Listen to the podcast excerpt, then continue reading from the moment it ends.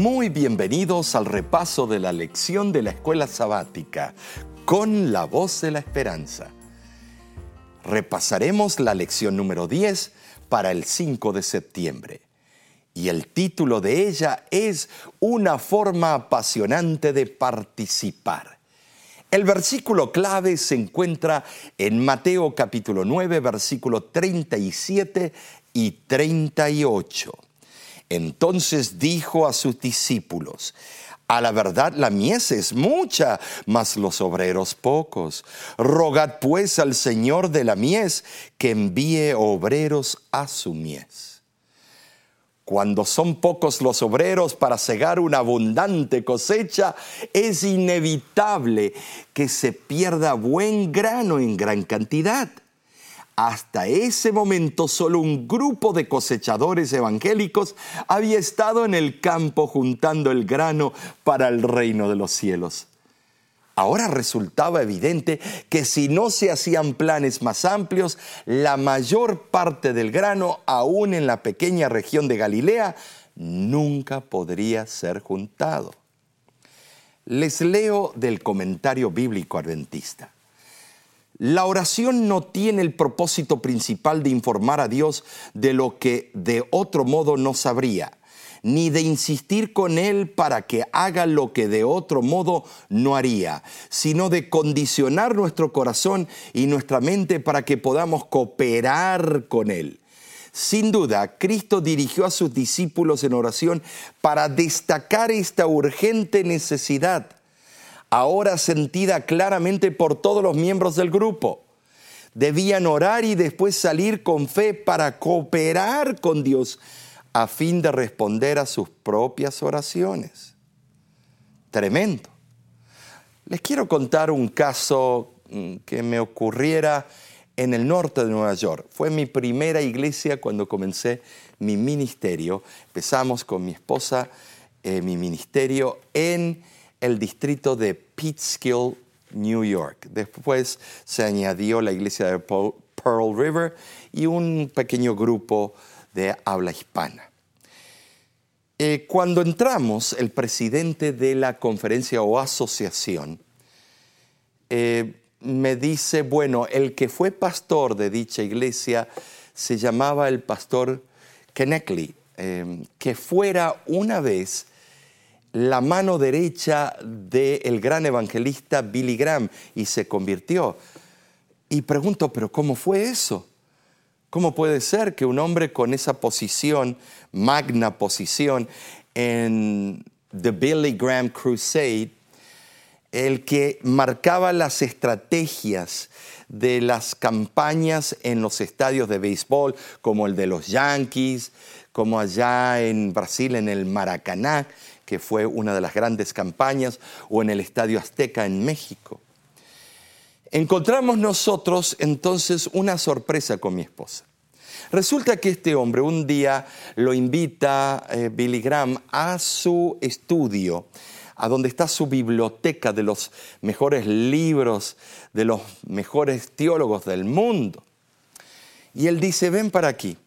Y cuando él va él ve un montón de libros de tapas rojas.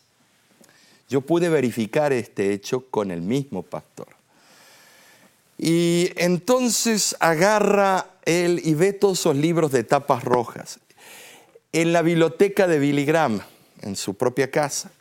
Y le pregunta, ¿de quiénes son esos libros? Es una serie. Ah, sí, este es el libro, los libros de los adventistas.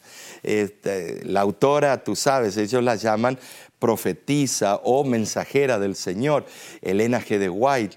Lo compré todos porque hay material valioso, especialmente en estos libros. El deseado de todas las gentes, El camino a Cristo, Palabras de vida del Gran Maestro y Em, Hechos de los Apóstoles. Tremendo, tremendo lo que dice allí. Uso mucho de esos materiales en mis sermones. Además de eso, agarra y le dice, pero mira, te llamé por una razón.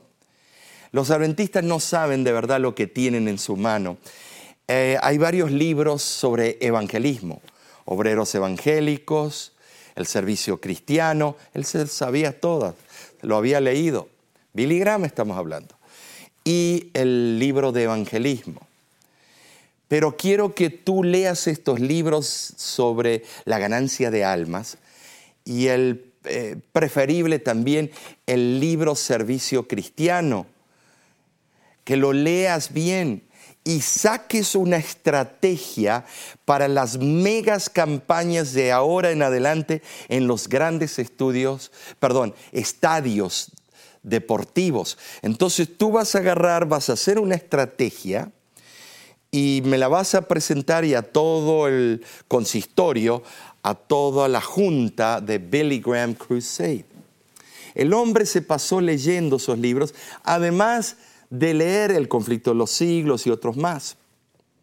Y de ahí sacó el plan hasta el día de su muerte, Billy Graham, de dos en dos y de grupos pequeños en preparación de sus megas campañas.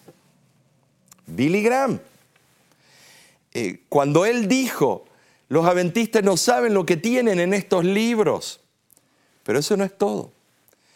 Cuando nosotros tomamos el distrito de Pittsfield, Nueva York, habla inglesa, mi esposa y yo nos dimos cuenta que el que fue pastor de esa iglesia fue ese ayudante, la mano derecha de Billy Graham, el caso que acabo de contarles.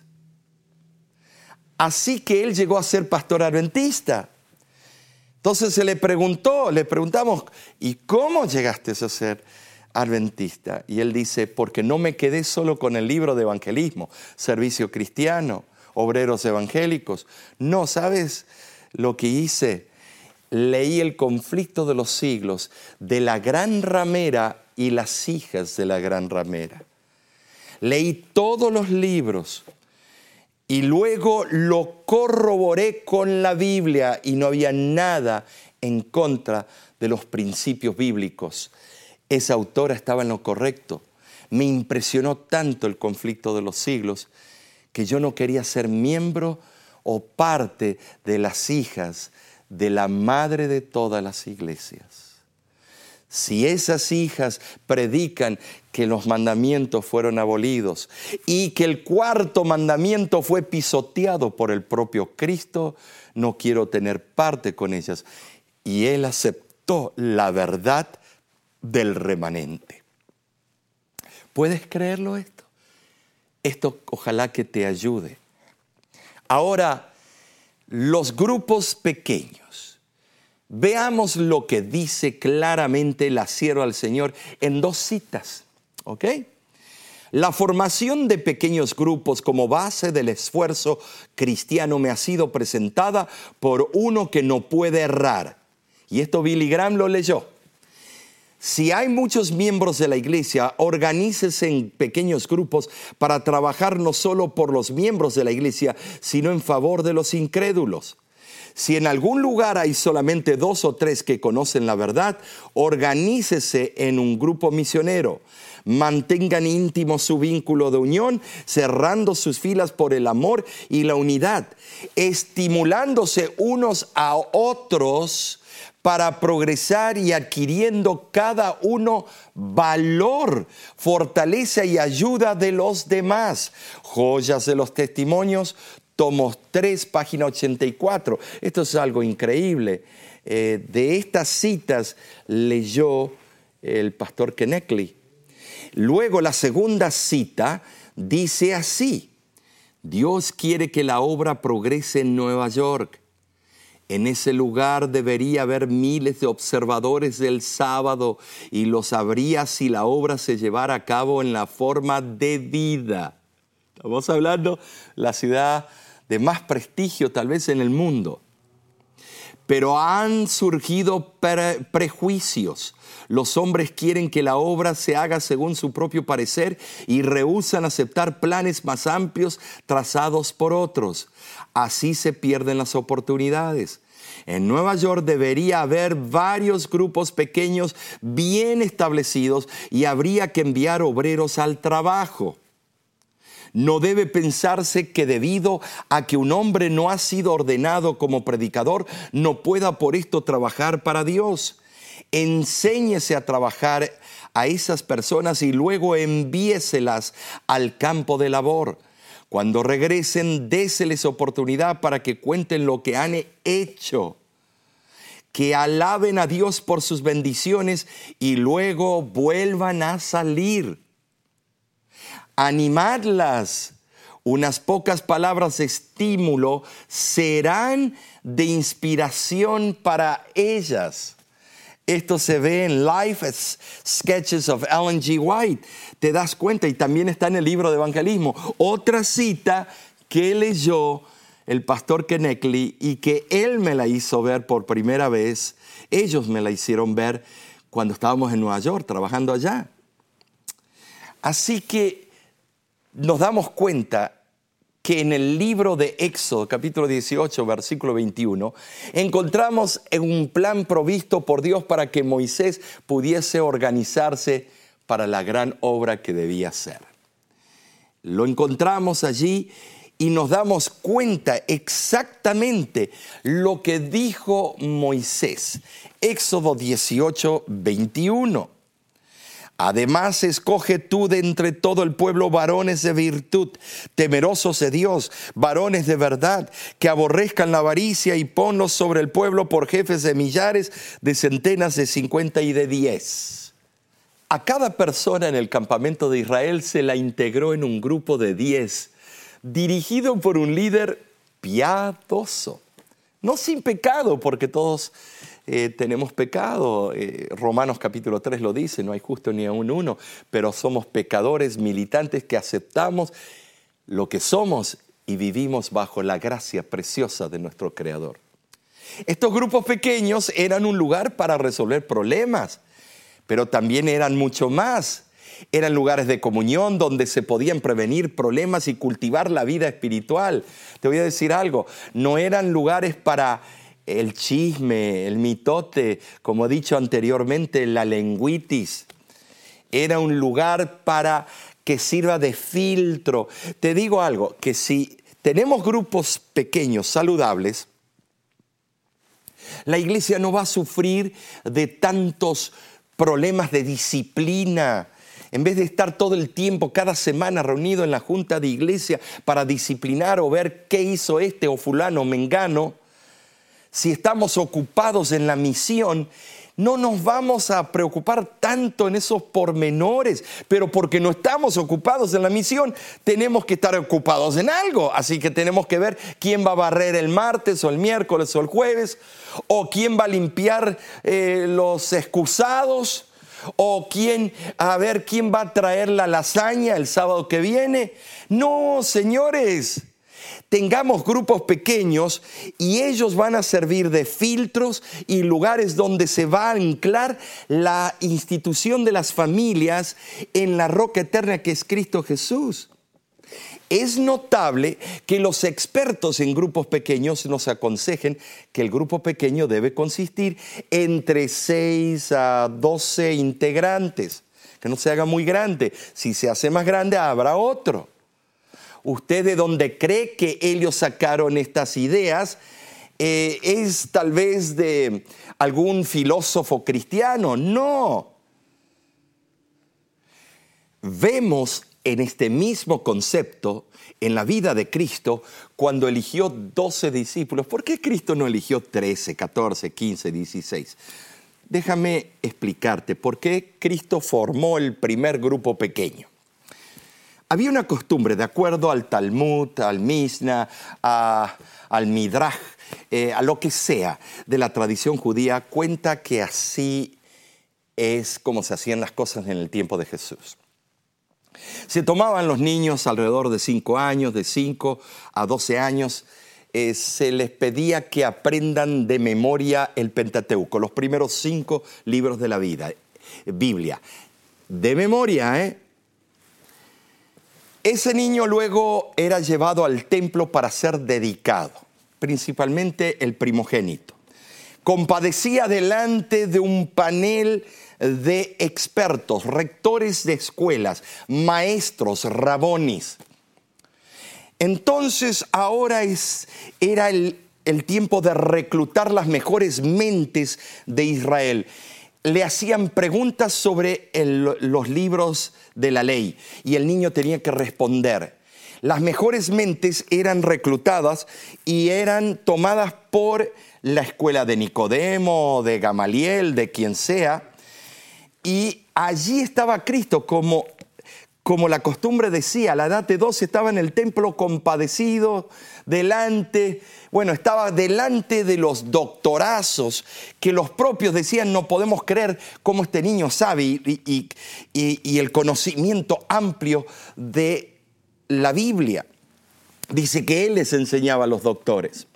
Entonces, luego, a la edad de entre los 18 y 21 años, volvía a tener un examen ahora delante de ese cuerpo rabínico para examinarlo sobre todos los otros libros del Antiguo Testamento, profetas mayores, profetas menores, crónicas, eh, salmos y cantos. Entonces, si el muchacho pasaba, ahora era despojado de su vestimenta, se le vestía con la vestimenta del maestro generalmente ese maestro tenía eh, alrededor de 12 discípulos o 12 estudiantes. Y ellos lo llamaban maestro. ¿Por qué Cristo a la edad de 30, que eh, es cuando empezó su ordenación al ministerio, para ser miembro del Sanedrín tenías que por lo menos tener 30 o más?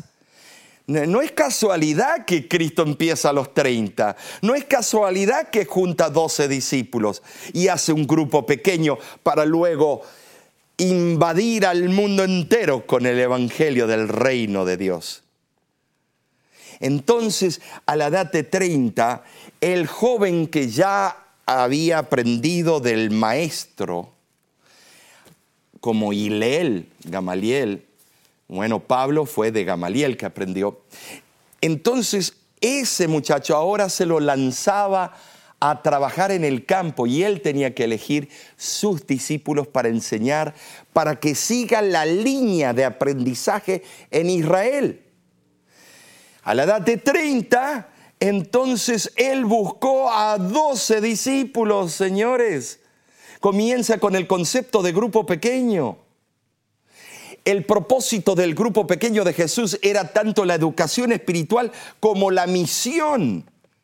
Vayamos al martes y veamos organizados para servir. En Primera de Corintios capítulo 12, versículo 12 al 25 nos expone a la iglesia cristiana primitiva trabajando en grupos pequeños. Vamos a leer algunos de los versículos, nada más por ejemplo, el versículo 12. Porque así como el cuerpo es uno y tiene muchos miembros, pero todos los miembros del cuerpo, siendo muchos, son un solo cuerpo, así también Cristo. Porque por un solo espíritu fuimos todos bautizados en un cuerpo, sean judíos o griegos, sean esclavos o libres, y a todos se nos dio a beber de un mismo espíritu. Mas ahora, versículo 18, Dios ha colocado los miembros, cada uno de ellos en el cuerpo como Él quiso. Porque si todos fueran un solo miembro, ¿dónde estaría el cuerpo? Ahora mira cómo concluye en el versículo 25. Para que no haya desavenencia en el cuerpo, sino que los miembros todos se preocupen los unos por los otros el concepto de grupos pequeños es para eso. El cuerpo humano es un organismo, pero está compuesto de muchos miembros, el hígado, el estómago, el esófago, estimados el páncreas, los riñones, los pulmones, el corazón. Cada uno de esos, eh, de estos órganos tiene su función indispensable, pero todos se complementan. Todas estas partes se unen armoniosamente en un conjunto, aunque las diferentes partes del cuerpo están separadas y son diferentes en forma, tamaño y funciones. Todas son esenciales, hasta algunas partes que son pequeñísimas, son esenciales el hipotálamo que controla eh, la temperatura. Todos los órganos tienen su función. En el grupo pequeño cada uno de ellos aprenden su función, pero todas se unen para formar el cuerpo, la iglesia, el templo, y están bajo el mismo poder que los dirige. La cabeza, ¿quién es? ¿El apóstol Pedro? No, Cristo Jesús. Cristo es la cabeza, amén, gloria a Dios. El cuerpo humano presenta un ejemplo perfecto para la formación de los grupos pequeños. Fíjate lo que dice esta cita. Impresionante. Eh, bueno, la voy a parafrasear y mira lo que dice. Los grupos pequeños brindan el mejor ambiente para ejercer nuestros dones espirituales y pueden convertirse en el corazón del ministerio misionero de una congregación local. El ministerio de grupos pequeños es ordenado por Dios para permitir que cada miembro de la iglesia crezca espiritualmente, experimente un compañerismo cálido y utilice los dones que Dios le dio en el servicio. Oh, esto es maravilloso. Estimados, nosotros vemos que a través de la Biblia encontramos patriarcas que se organizaron en grupos. Gedeón se organizó, al principio eran 30 mil, luego terminó con 300. Grupos misioneros, grupos que tienen una metafísica eh, palpable que quieren alcanzar el miércoles se titula Grupos Pequeños del Nuevo Testamento. Bueno, el crecimiento exponencial de la iglesia del Nuevo Testamento fue dado, dado al Espíritu de Dios guiando a los miembros del cuerpo a reunirse en pequeñas congregaciones, PCs podemos llamarlos, o pequeños grupos sirvieron como células que se duplican en forma vertiginosa. Eso lo entendemos bien hoy en día porque hasta los virus se duplican en forma vertiginosa. ¿Por qué no somos células que no dañamos y nos duplicamos de esa manera? Uh, ya hubiera venido Cristo. Lucas menciona algunos nombres de estos primeros cristianos que estaban entrelazados entre sí en la obra de la diseminación del Evangelio. Estos protagonistas fueron ganados en grupos de estudio por medio de los apóstoles. Cada una de estas figuras notables pudieron con el método de grupos pequeños usar los dones prestados de Dios y usar sus talentos en su causa. Por ejemplo, tenemos a Aquila y Lidia, fueron uno de ellos. Lidia invitó a los, a los, apóstoles a reunirse en un grupo pequeño de estudio para propagar el mensaje y vaya que se propagó. ¿Has pensado eh, en comenzar un grupo pequeño en tu hogar o unirte a, un amigo que no es tal vez de la iglesia para comenzar un grupo de estudio pequeño eh, en el hogar de esa persona? Hazlo. Va a ser algo maravilloso. Pasemos en este momento a la parte, a la cúspide de esta semana. El jueves. El título, Dinámicas de los grupos pequeños. Oh, esto es tremendo. Y quiero comenzar con una cita, una carta, la carta número 44 de Elena G. de White. Fue escrita en 1892. Las personas que se ocupan más activamente en hacer con interés y fidelidad la obra, de ganar almas para Cristo, son las que más se desarrollan en espiritualidad y devoción. El salmista oró por la prosperidad de la iglesia. Dios tenga misericordia de nosotros y nos bendiga.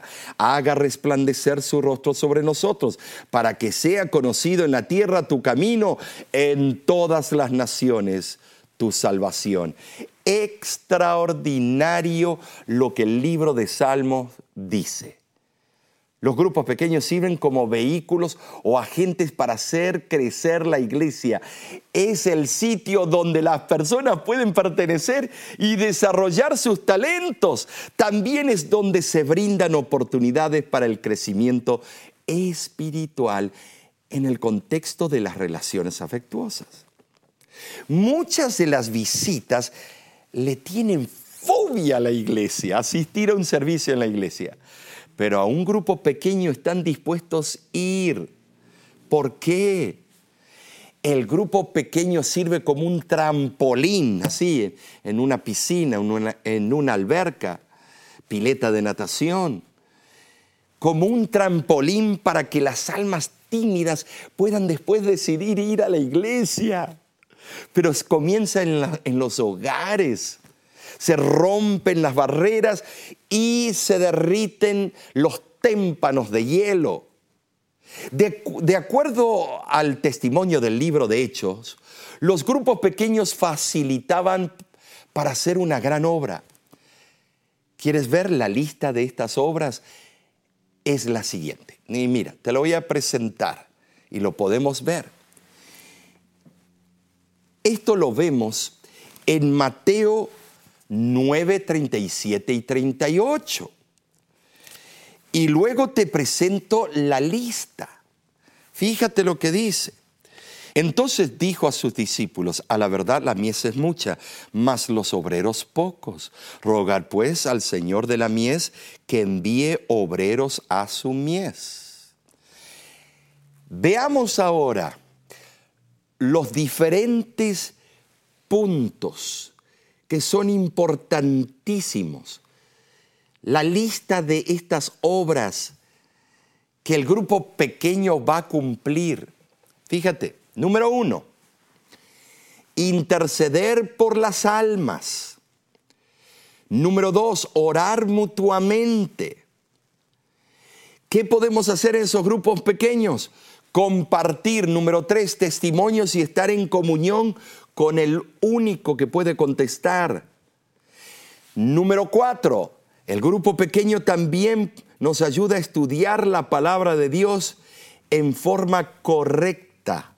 Número cinco, nos ayuda a preparar a la gente para la movilización y el servicio.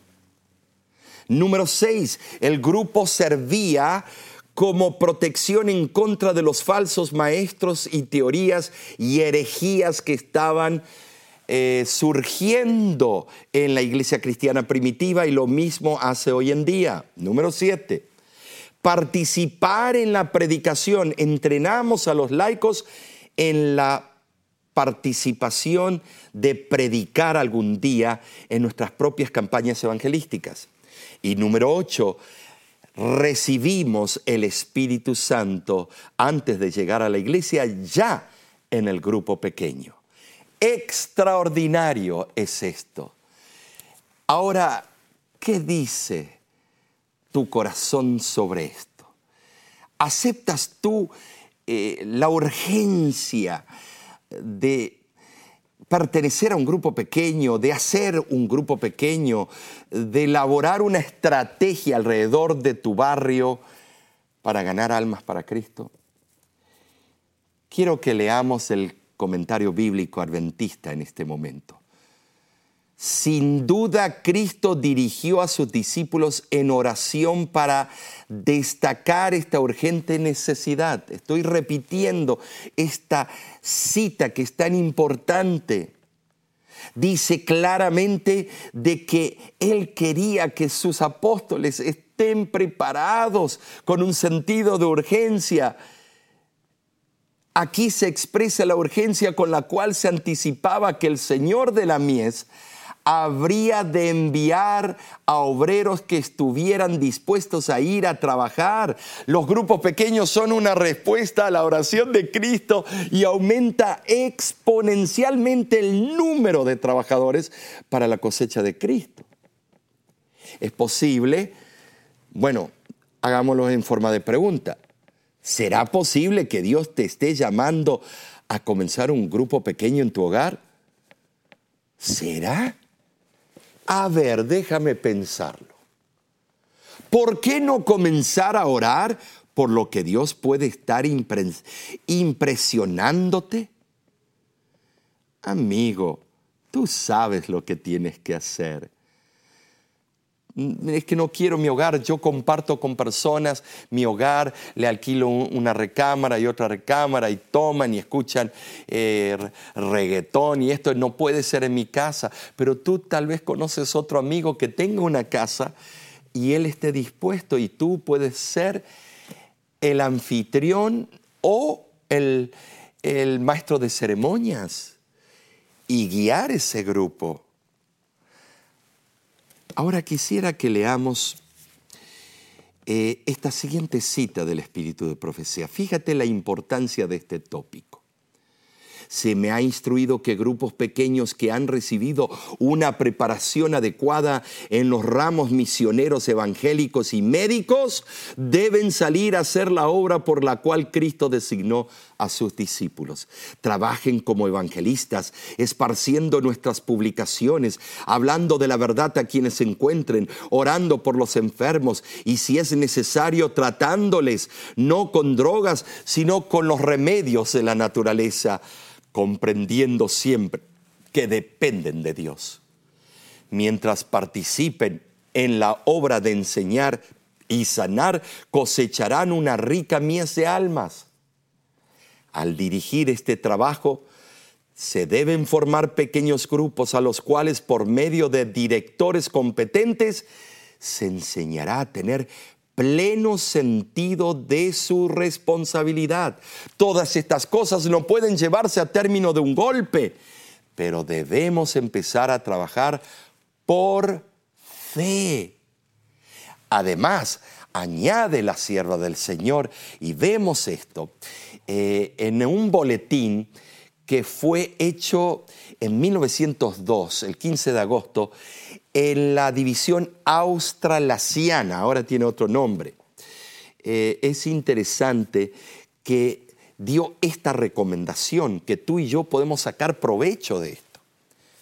Si hay un gran número de hermanos en la iglesia, organícense en grupos pequeños para trabajar no solamente por los miembros de la iglesia, sino por los no creyentes también.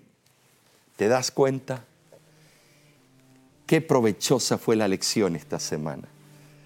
Dios te está llamando a buscar las ovejas que están dispersas, traerlas al corral, traerlas allí al grupo pequeño. La cabeza siempre va a ser Cristo, el buen pastor, pero Él te está llamando, como dice aquí la señora del Señor, a ser un director, una directora del grupo pequeño.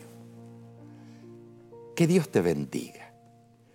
Y de nuestra parte, nos despedimos hasta la próxima semana para estudiar la lección de escuela sabática con la voz de la esperanza.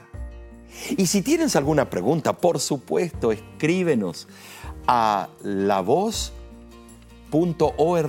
o baja nuestra aplicación y encontrarás también muy surtido de materiales que puedes usar en la escuela sabática, campañas evangelísticas y para ministrar por las almas.